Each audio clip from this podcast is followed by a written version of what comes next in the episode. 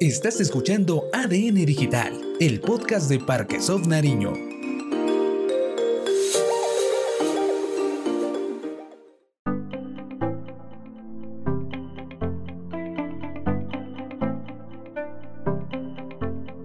Hola bienvenidos a ADN Digital, el podcast de Parque Soft Nariño. Soy Mónica Delgado, este es un podcast para darle voz a esas historias reales de líderes, emprendedores, creativos que nos comparten sus historias, que nos inspiran con su fuerza, que nos cuentan cómo se han hecho realidad sus sueños y cómo Parque Soft Nariño ha contribuido en sus vidas.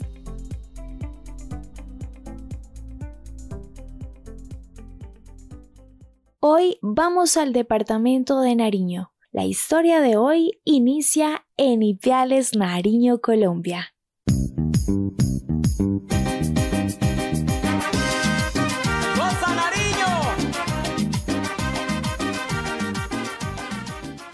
Llevo 20 años buscando el desarrollar eh, temas de emprendimiento en mi vida. Creo que una de las mejores decisiones que he tomado en estos 20 años es jugármela por el emprendimiento. Gelbert Orlando Morán Silva es ingeniero de sistemas. Es emprendedor, ha sido socio fundador de varios emprendimientos digitales, sociales, de arte digital y ha generado productos y servicios reconocidos por el mercado y actualmente es director ejecutivo de Parques Soft Nariño. Y hoy nos comparte su historia desde su ADN digital, así que no te despegues.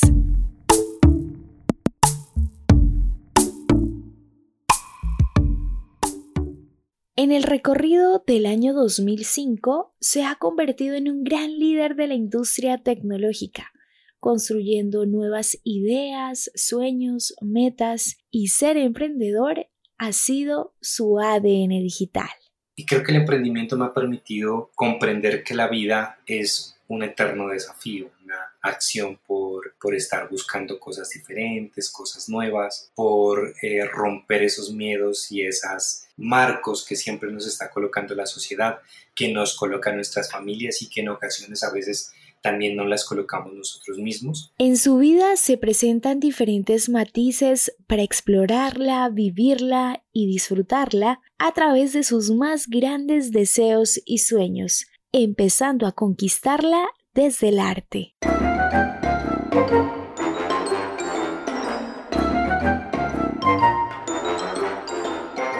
Yo recuerdo muy bien que una de las cosas que quería hacer en el colegio, que de hecho lo pensé mucho porque estuve en el grupo de teatro del colegio, eh, es ser actor. Y es raro, suena raro, pero sí, yo creo, yo creo que una de las obras de teatro más bacanas que he podido hacer es precisamente el ejercicio del emprendimiento. Pero yo creo que una de las cosas que uno tiene que hacer como emprendedor eh, todos los días es es actuar, es, es como vivir en esa experiencia de cuál es esa faceta que me toca hoy, cuál es ese rol que me toca hoy y a partir de ese proceso mirar cuál es el, el mejor acto, ¿sí? De qué forma manejo esto de tal suerte que me permita desarrollar mejor mi proceso, mostrar mejor lo que, lo que yo sé hacer. Creo que si bien no hice cine si bien no, no me metí de actor, para televisión o cosas de esas, porque sí sé, sí creo que es uno de los, de los juegos que, que me hace desarrollar el emprendimiento, ¿no? vivir ese escenario de, de creación, de, vivir una experiencia de actuación. Y no porque yo actúe sin sentir lo que hacemos o sin jugárnosla, sino que la vida en sí misma para mí es, un, es una gran obra de teatro.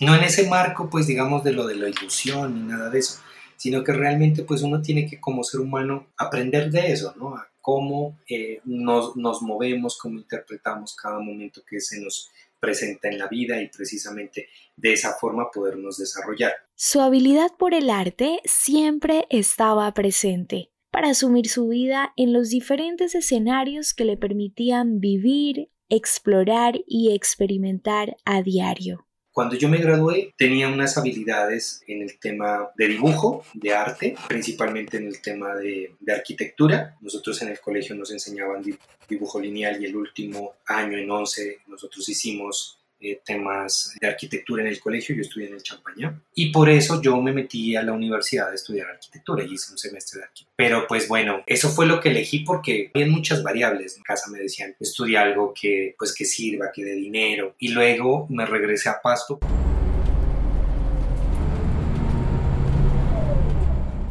Porque fue una elección que en ese momento tomé. En esa elección pasé a la Universidad de Nariño a una carrera que se llama Derecho y en la fila de Derecho me pasé a Sistemas. En su camino seguía enfrentando nuevos retos y experiencias en la capital nariñense, San Juan de Pasto.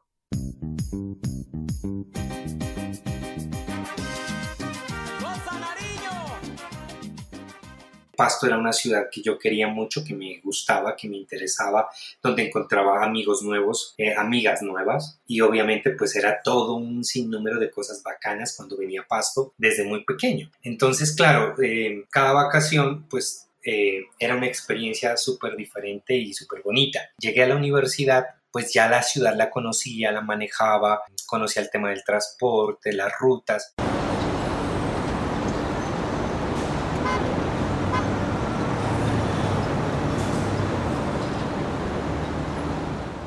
Pero en 1997 algo marcó su vida universitaria.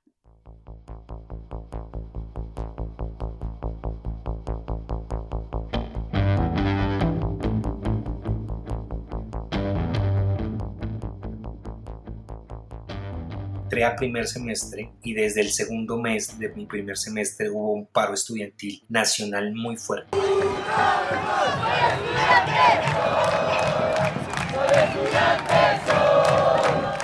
que obviamente pues interrumpió la continuidad de las clases o la normalidad de clases y que pues obviamente yo tuve que vivir un tema pues anormal frente al, frente al tema del, de la jornada horaria, o sea, estuvimos casi dos meses en una lucha estudiantil muy fuerte y eso generó que pues no, no tuviéramos clase. Y obviamente nosotros como estábamos en la universidad pues participábamos del movimiento estudiantil y el movimiento estudiantil pues me permitió aprender cosas no solamente de la academia, de lo que yo estudiaba, sino también aprender y, e interactuar con otras, con otras profesiones o con otras carreras. Entonces me reunía muchísimo con gente de sociología, con gente de ciencias humanas, con gente de derecho, que eran pues las personas que más se movían en el movimiento estudiantil y aprendí muchísimo de liderazgo, de comunicación, de estos temas de hablar en público, de estos temas de comunicación en entornos educativos y de liderazgo. Entonces, digamos que se volvió como unos dos meses donde no aprendí nada de ingeniería, pero aprendí mucho de política y aprendí mucho del movimiento estudiantil y de liderazgo.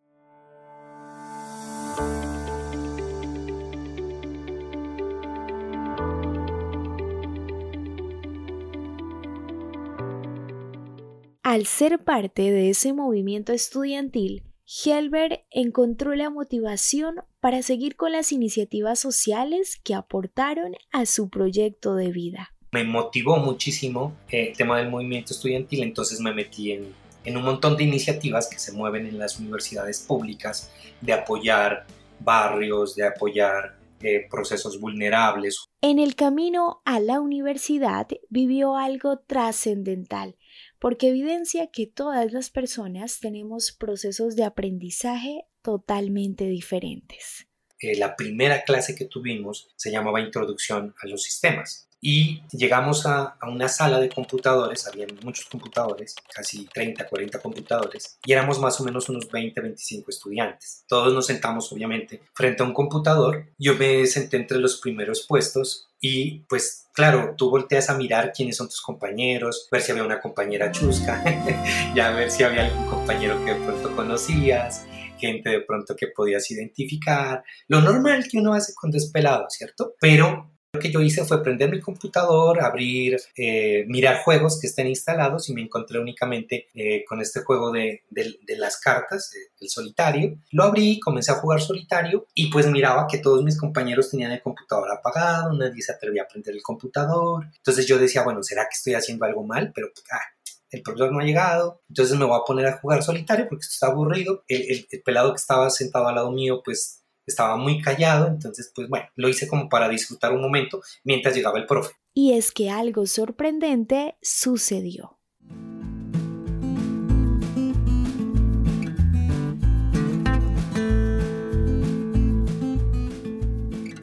De los 25 que iniciamos la carrera, solamente 3 sabemos manejar un computador. Entonces, cosas que pasan y bueno, ahí lo tuvimos que vivir. Obviamente, eh, cuando todo el mundo me vio jugando solitario, bueno, por lo menos los que estaban cerca, todo el mundo me dijo, ve, ¿cómo hiciste? ¿Cómo lo prendiste? Yo, ¿cómo así? ¿No sabes prender un computador? No, ah, no, mira, ese es el botón que dice Power On.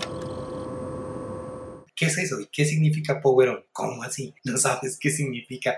Que eso es, eso es prender en español. Entonces, como que comienzas a darte cuenta de que eso que para ti es como algo normal, que algo que todo mundo debe saber, pues sencillamente no es igual para el resto. En su vida académica descubrió a un gran amigo con el que empezaron a forjar grandes ideas y proyectos.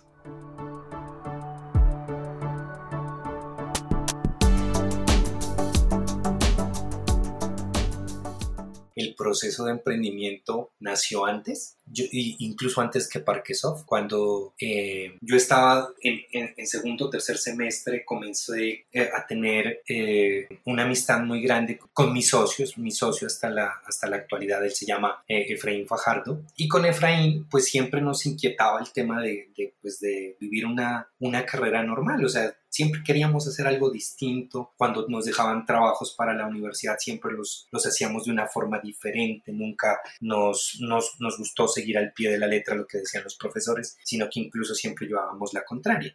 Entonces, una de las cosas que pasó con Efraín como en tercer semestre es que comenzamos a pensar en hacer empresa. Entonces desde, desde no sé, tercer semestre hicimos la primera iniciativa de emprendimiento los dos que se llamó RYS, Redes y Software Libre, que fue nuestra primera iniciativa de emprendimiento que arrancamos por allá en el año 99, ¿ya? Y, obviamente con, hicimos nuestros primeros negocios en ese momento y, y pues bueno, con, con las ganas de como cualquier chico de hacer algo distinto, de ocupar tu tiempo, de aprender cosas diferentes. La idea de emprender era su foco, pero un cambio de 180 grados estaba por suceder.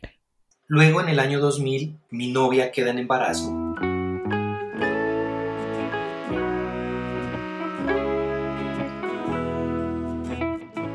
fue un detonante gigantesco para yo decir, bueno, no, o sea, tengo que, tengo que fortalecer este tema de emprendimiento porque realmente pues tengo que cubrir ahora otros gastos, tengo que conseguir plata, tengo que conseguir dinero para poder fortalecer mi hogar, mi, mi, futuro hijo y bueno, y todo los, lo, que eso significa, la transformación de tu vida cuando ya tienes una obligación distinta. Entonces yo estaba en cuarto semestre en ese momento y bueno, mi, mi, vida se me transforma totalmente. Las obligaciones, las necesidades, eh, todo, todo el tema pues de, de, cómo emprender. En ese momento me tengo que, me abro del emprendimiento RIS, no nos funcionó, hicimos unas ventas, hicimos unos negocios, pero obviamente no tenía el nivel de flujo de dinero que yo necesitaba, entonces eh, tomé la decisión de no continuar siendo socio de Frain en ese momento, hicimos como una pausa de unos dos años en nuestra sociedad y me fui a, me fui a emprender con unos socios capitalistas que tenían unos recursos y montamos unos cafés internet. O sea, comencé por allá en el año 2000 con, con unos cafés internet y obviamente pues tenían muy buena conexión a internet. En ese momento era con unas conexiones distintas a las tecnologías actuales. Entonces teníamos unos modem, unos equipos especiales que hacía pues que el internet era muy rápido. En el 2001 quebré con esos negocios, ya eran dos quebrados, ya como tres negocios quebrados, eh, eh, RYS, software perdón, redes y software libre, ya habíamos quebrado con el EFRA, luego estos otros dos café internet habíamos quebrado, uno de esos cafés no solamente era café internet, sino también vendíamos computadores, entonces el negocio de los computadores nos hizo quebrar. Aunque su vida se había transformado, seguía buscando más oportunidades. Seguía y seguía intentando salir adelante con cada idea de negocio, pero los desafíos eran imparables. Me metí de profesor a un colegio eh, eh, de monjitas que se llama Las Belemitas y en Las Belemitas pues bueno estuve como dos años, tres años perdón, en esos tres años pues aprendí muchísimo pero el colegio me daba la, la posibilidad de trabajar en el colegio de 7 de la mañana que comenzábamos clase a 1 y 45, 1 y 50 que eran las clases. Y después de esa hora pues bueno yo ya no tenía que ir al colegio. Entonces a partir de las 2 de la tarde yo comencé a trabajar como webmaster en, en una empresa pública en, dos empresas públicas de acá de la ciudad y comenzó pues digamos como a irme mejor, a tener más recursos. A lo largo de tres años, cuando ya su situación económica había mejorado, se pone en contacto con su gran amigo Efraín, dos mentes poderosas que querían hacer como siempre algo innovador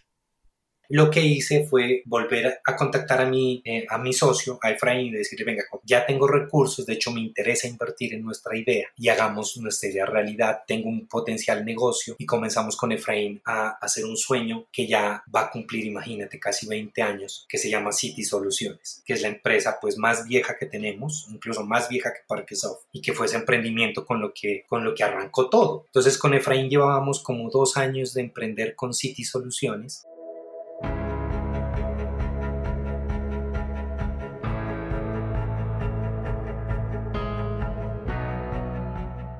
Desde la curiosidad, en compañía de su amigo Efraín, se iban acercando a escenarios que iban más allá de lo que podrían esperar y que finalmente el resultado sería sorprendente íbamos pasando por la Cámara de Comercio de Pasto y escuchamos que, que, había una conferencia buenísima de un señor de software que se llama Parque Software Proyecto y que está dando una conferencia. Entonces subimos un poco incrédulos con Efraín, siempre íbamos a actividades de la Cámara, pero ese día en particular dijimos, a ver qué estarán diciendo, porque siempre que hacían algo de tecnología, pues las conversaciones o los conferencistas no nos tramaban mucho. Entonces, bueno, tomamos la decisión de participar, escuchamos y vimos a un señor con un afro, o sea, cabellera grande, churosa, que se llama Orlando Rincón contando un cuento que realmente, y se los digo, me causó una afinidad total, o sea, fue un tema inspirador, me sentí identificado.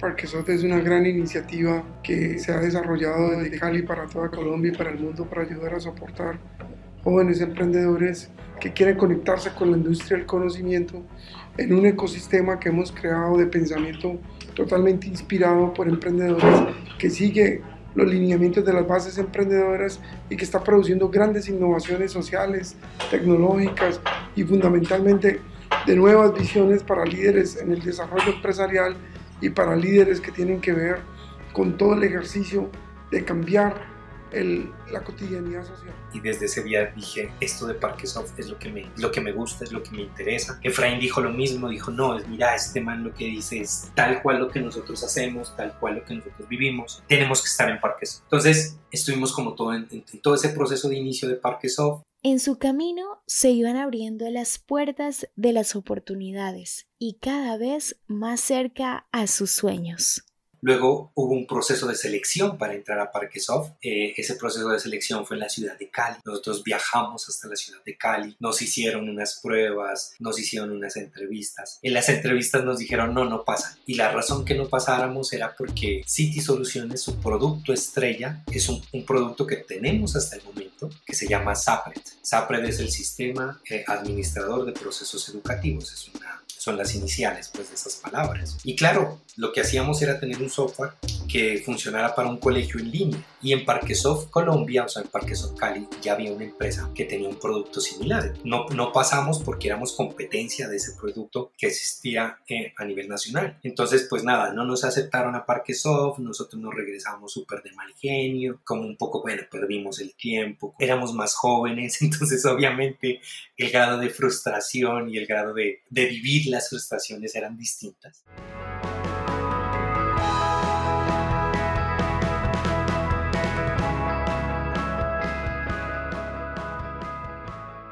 Pero para este emprendedor los desafíos seguían imparables pero como a la semana o a dos semanas nos llamó el director de Parque Pasto, que en ese momento era otra persona, se llamaba Ricardo Obando, o se llama porque todavía vive. Ricardo nos llamó y nos dijo, vengan, no importa que no los hayan aceptado desde Cali, yo los necesito. Yo sé que con ustedes vamos a salir adelante, sé que son un buen proyecto y queremos pues que ustedes estén. Entonces volvimos, entramos, obviamente, y eso fue un poquito como complejo porque siempre nos decían los no aprobados, entonces siempre teníamos como ese cartel de los que no fuimos aprobados, siempre lo mencionaban, en todo momento lo decían, incluso todo el mundo estaba en el segundo piso y a nosotros nos mandaron una oficina chiquitica al primer piso, entonces nos costó trabajo, nos costó trabajo el poder eh, eh, articularnos, el poder eh, como, asumir ese primer momento. Y lo que hicimos fue, bueno, a Santa Elena o el Charco, hagámosle, esto fue lo que elegimos, pues es lo que nos gusta, entonces camellémosle. Y así fue como, como, comenzamos a, a, estar muy activos dentro de la comunidad de Parquesoft.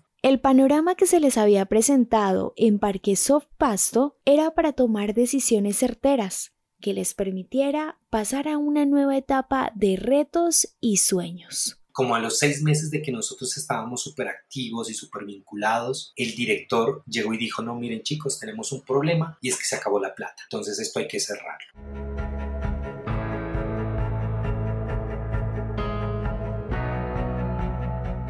Entonces nosotros, ¿cómo así? Yo ya había dejado el colegio, nos habíamos transformado totalmente como empresa y teníamos una gran decisión y es que Parque Pasto se cerraba porque no había plata para mantenerlo. Entonces en ese momento hablamos con Efraín, yo era el gerente de City y Efraín me dice, no, Helber, creo que nos tocó asumir a nosotros el dirigir parque porque pues obviamente si no, si no lo hacemos, eh, esto va a morir y pues nosotros le hemos puesto mucha iniciativa a esta vaina y pues vamos a perder todo esto. Además nos conviene porque pues obviamente pues vamos a poder liderar y vamos a poder pues fortalecer muchas de las cosas que hacemos como emprendimiento. Entonces tomamos la decisión, me dice, hacele vos que vos te gusta más el tema social, todas estas vainas, volvete vos director, vení, yo apoyo, busquemos el apoyo en otros emprendimientos. Y así fue como, como nosotros comenzamos como a liderar el proceso de parque. Obviamente no estaba yo solo, estaba con Efra y estaba con otros compañeros eh, eh, emprendedores, entre ellos John Jairo también, eh, John Jairo Ortiz. Y obviamente comenzamos como un proceso de, de, de reestructurar, de volver a enamorar a las instituciones públicas. Las instituciones públicas ya nos hicieron un ultimátum, nos dijeron, vengan, ustedes ya están debiendo un montón de dinero, no queremos, y esto está fundado por nuestras organizaciones, entonces no queremos que esto se salga de control, entonces queremos cerrarlo. Ya les dijimos, no, venga, no podemos cerrarlo, cambiamos un montón de vidas, entre esas las nuestras, y nosotros pues nos hacemos cargo.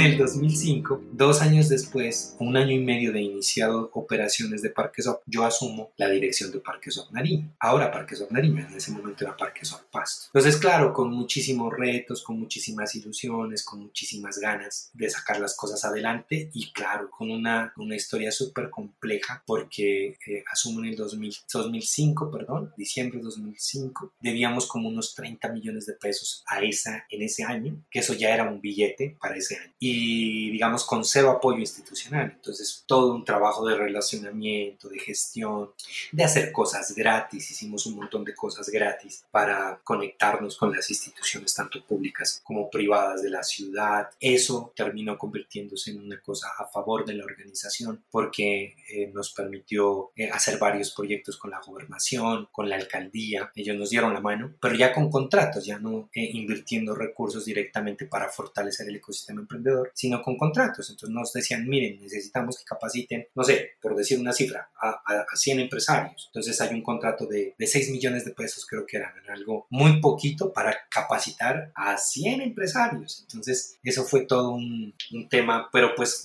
esos 6 millones no servían, ¿sí? Pues no, no teníamos otros ingresos, entonces cualquier ingreso en ese momento era importante. Nos presentamos a una convocatoria de, de Colciencias, logramos descargar como 60 millones de pesos. Los emprendedores son personas que forjan iniciativas propias para generar más oportunidades y que por supuesto asumen una gran serie de riesgos.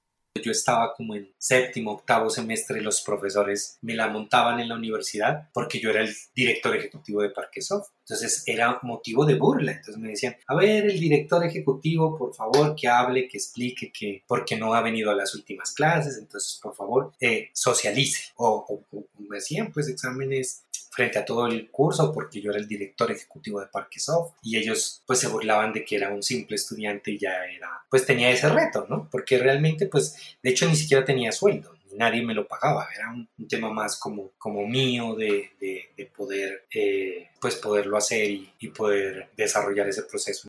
Con muchas ganas de potenciar sus ideas, en la ciudad de Pasto se encuentra con un panorama totalmente diferente, donde la palabra emprendimiento no se escuchaba ni en lo más mínimo.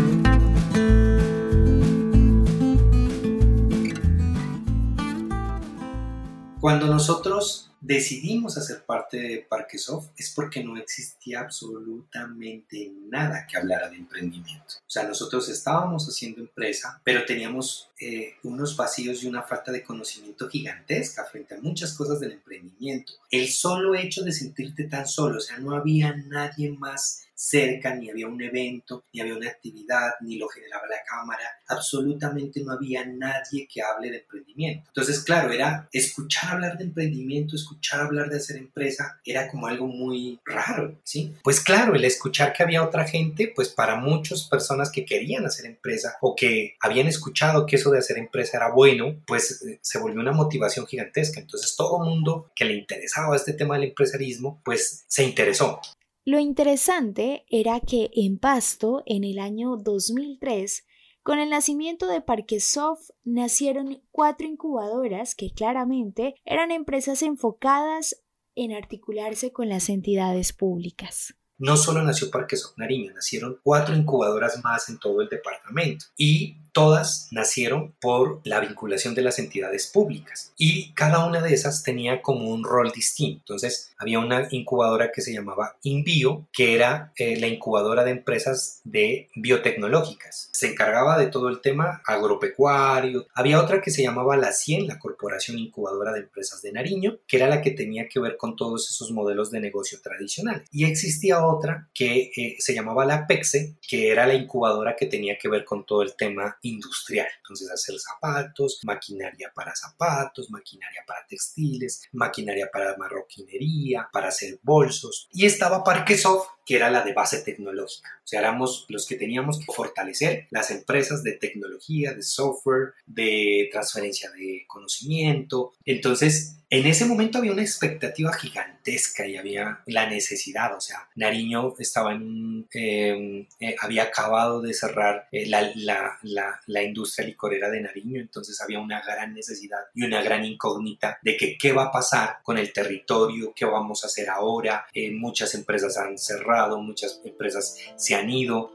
antes de ese proceso, em, por todo el tema de la apertura económica se había generado un problema económico muy grave, empresas como Bavaria se habían ido de pasto, entonces había como un limbo financiero, económico, eh, laboral muy grande, entonces había una, una incógnita sobre la necesidad de emprender, de que existan nuevas empresas y cómo Parqueso podía vincularse y desarrollar ese tipo de economías. Entonces ahí fue súper motivante porque obviamente, pues si bien estaba la PEX, si bien estaba todas las demás incubadoras, la 100, Envío, pues Parquesoft es la, que, la única que subsiste hasta ahora, ¿no? De hecho, a los dos, tres años ya cerró Envío, ya cerró la PEXE a los tres o cuatro, y la ciencia duró un poquito más, pero también pues eh, no tenía como la dinámica que tenía Parquesoft. Al poco tiempo, apareció la nueva industria de las TIC para ejecutar grandes acciones, pero las personas no estaban preparadas para ello la gente no estaba preparada de pronto para emprender en estos temas de tecnología porque era una industria nueva, porque con el conocimiento y con toda la experiencia que tenemos ahora, nos damos cuenta que generar un sector nuevo como estos de tecnología, de conocimiento, requiere una cosa que se llama la masa crítica, la cantidad de empresas o emprendedores o emprendimientos que estén hablando de la misma temática, que sean capaces de motivar a que presupuesto extranjero, que el presupuesto regional se oriente como una gran oportunidad de desarrollo económico. En ese momento éramos muy poquitos. Entonces, claro, la, la bulla, la cantidad de proyectos, la cantidad de oportunidades que podíamos hacer era realmente bajo, pequeño, y obviamente pues no teníamos esa masa crítica que jalonara el interés nacional, el interés eh, incluso regional para decir, no, si invirtamos una muy buena cantidad de recursos porque este es un, un, sector realmente que genere oportunidades. Ahora, desde el sector, digamos, ya más institucional y un poco viéndolo desde el lado de los empresarios, yo creo que tampoco estaba preparado el, el tejido empresarial del territorio.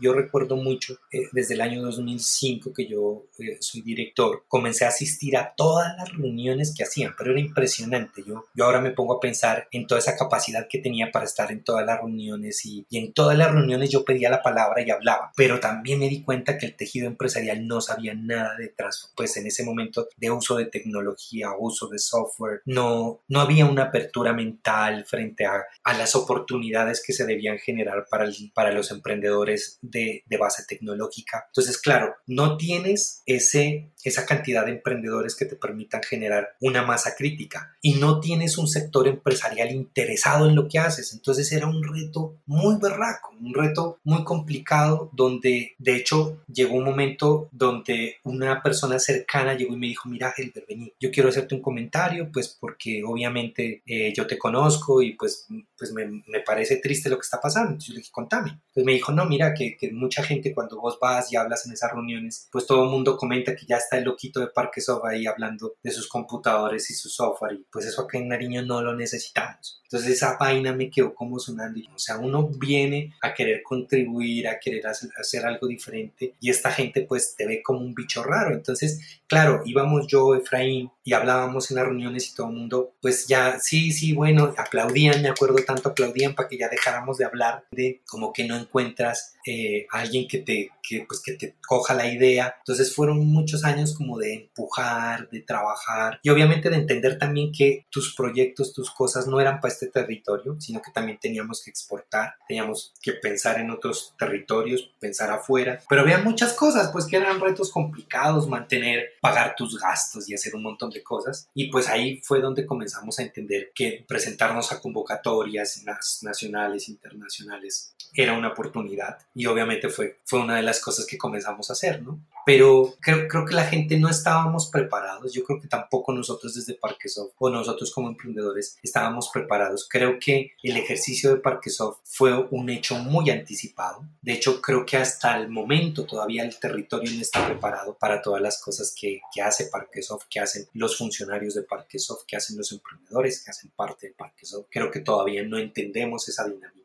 y creo que también ah, incluso ahora todavía a nosotros nos hace falta comprender muchas cosas de la dinámica internacional para conectarnos con esa dinámica internacional de una forma que nos permita, sin requerir más bien de lo local, poder tener un muy buen desempeño internacional y poder vender nuestros productos eh, a otros países o aquí al país cercano como el Ecuador o buscar otras oportunidades. Entonces, creo que, creo que eh, esas son como las, como las líneas generales frente a la visión como los emprendedores que utilizarían esa plataforma y los empresarios que se suponía que requerían de los servicios de esa plataforma. Entendiendo plataforma como Parquesoft, como, ese, como esa institución que va a incubar empresas, ayudar a que la gente emprenda, genere nuevos, nuevos modelos de negocio. Y eso nos exigió transformar nuestro modelo, adecuarnos, desarrollar cosas distintas.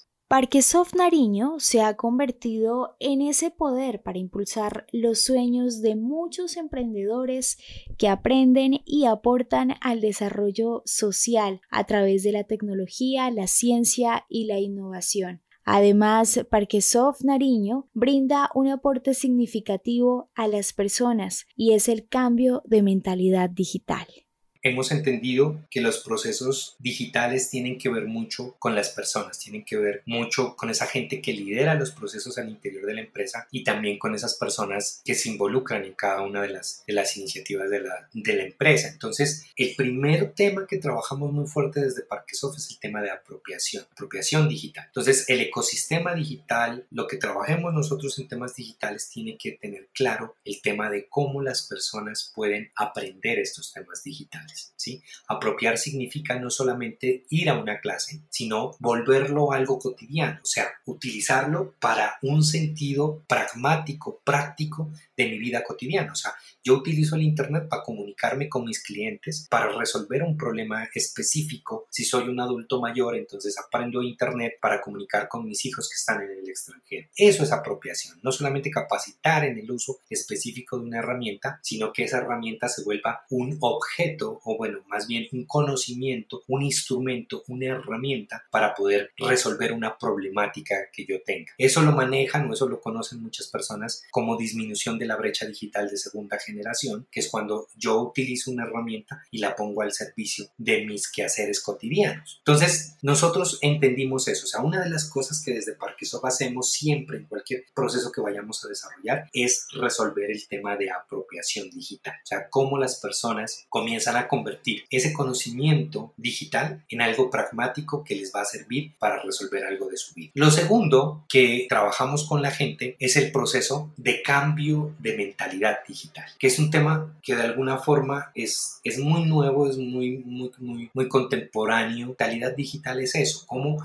me cambio el chip, esa palabra que muchas personas utilizamos y es cómo nos convertimos en usuarios motivados y que, que, entendemos la profundidad de lo que significa utilizar las nuevas tecnologías. No solamente como un utilitario más que utilizo Word para, para hacer una carta porque sí, sino que estratégicamente comienzo a identificar cómo hacer esa carta, cómo hacer ese proyecto, se vuelve y se convierte en algo que me va a transformar mi vida. Y esa mentalidad digital termina convirtiéndose en una oportunidad de una nueva forma de negocio, de una nueva forma de ingreso, de una nueva forma de vivir tu vida. Y es cambiar de una mentalidad tradicional a una mentalidad digital donde el utilizar las nuevas tecnologías te transforma la manera como accedes a los negocios, cómo vives tu vida, cómo te relacionas con las personas y cómo se convierte en un mundo de oportunidades con una distancia de un clic, de un segundo, con una distancia eh, atemporal distinta donde comienzas a encontrar respuestas, soluciones, oportunidades en todo este tema del uso de las nuevas nuevas tecnologías.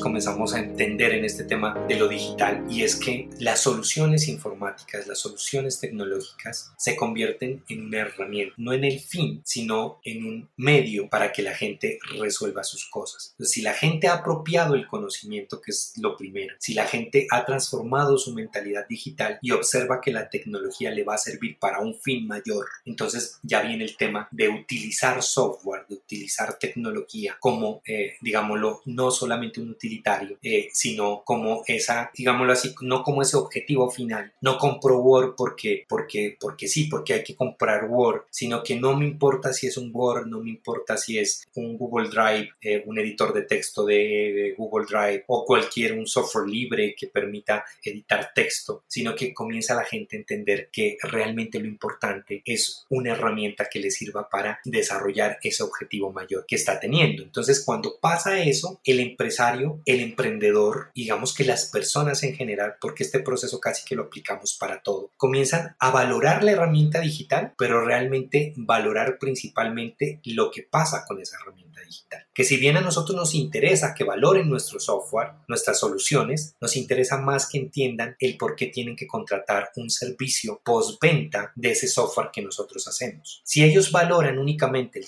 tema del software, pues simplemente pueden, lo que pueden hacer es comprar otra herramienta, otro paquete, otro software distinto de otra marca, de otro ingeniero y realmente no reemplaza. Pero si realmente le dan valor a todo el proceso de acompañamiento, a todo el proceso de transformación, a todo el proceso de conocimiento que se pone alrededor del software que nosotros entregamos o que los emprendedores de Parquesoft entregan a sus clientes, la solución es distinta. O sea, se valora no únicamente ese software en particular que se hace, sino que se valora todo el proceso de conocimiento que se transfiere, esa transferencia de tecnología que se, que se desarrolla desde la organización. Parquesoft Nariño es una organización que genera grandes oportunidades para los emprendedores del territorio nariñense y ha venido trabajando gracias a esa transformación digital de la mano de la industria tecnológica.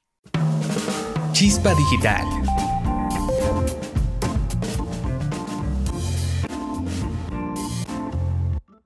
Bueno, yo creo que una de las cosas más importantes para un emprendedor es entender que hay que dar pasos, hay que, hay que moverse en torno a transformar tu día a día, en transformar tu vida, en buscar algo diferente para tu, para tu vida. Entonces la invitación que yo les haría eh, a, a, todos los emprendedores y a las personas que ya dieron ese primer paso de escuchar este, este podcast es que hablen con esa persona que tienen en su interior, que hablen con ese emprendedor que estoy seguro que está buscando oportunidades, que está buscando soluciones con esa persona, que les habla al oído interno y les dice que ustedes sí son capaces. Recuerden que un emprendedor es esa persona que cree, confía, trabaja para que cada día sus sueños, sus realidades eh, lleguen al objetivo que está buscando. Entonces confíen en ustedes, confíen en ese, en ese olfato, en esas habilidades que tienen y, salgan sin miedo, sin miedo alguno. Eh, en la vida, la vida es muy corta y tenemos solamente la oportunidad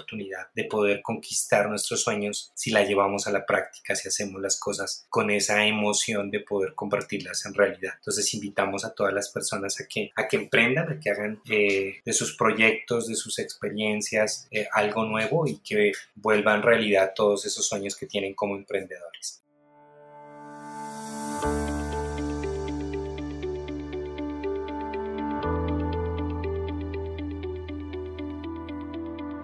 Helber es el resultado de la perseverancia y la resiliencia con cada una de sus metas y nos deja claro que los sueños se cumplen peldaño a peldaño. Finalmente, Parquesoft Nariño es la unión de grandes transformaciones de emprendedores que han venido trabajando desde el liderazgo con un toque de creatividad, pasión y decisión para agregarle valor a la vida de las personas.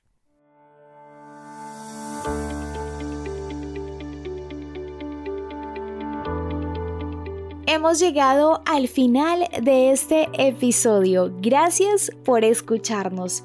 Espero que hayan disfrutado de esta grandiosa historia. Síguenos a través de nuestras redes sociales como Parquesoft Nariño para estar al tanto de todos los contenidos interesantes, de los talleres, las convocatorias que ofrecemos y para que no se pierdan ningún capítulo de ADN Digital, el podcast de Parque Soft Nariño. Nos escuchamos en el próximo episodio. Si te gusta este podcast, compártelo en tus redes sociales y haz que llegue a más personas. Parque Soft Nariño, poder humano para tus sueños. Para tus sueños.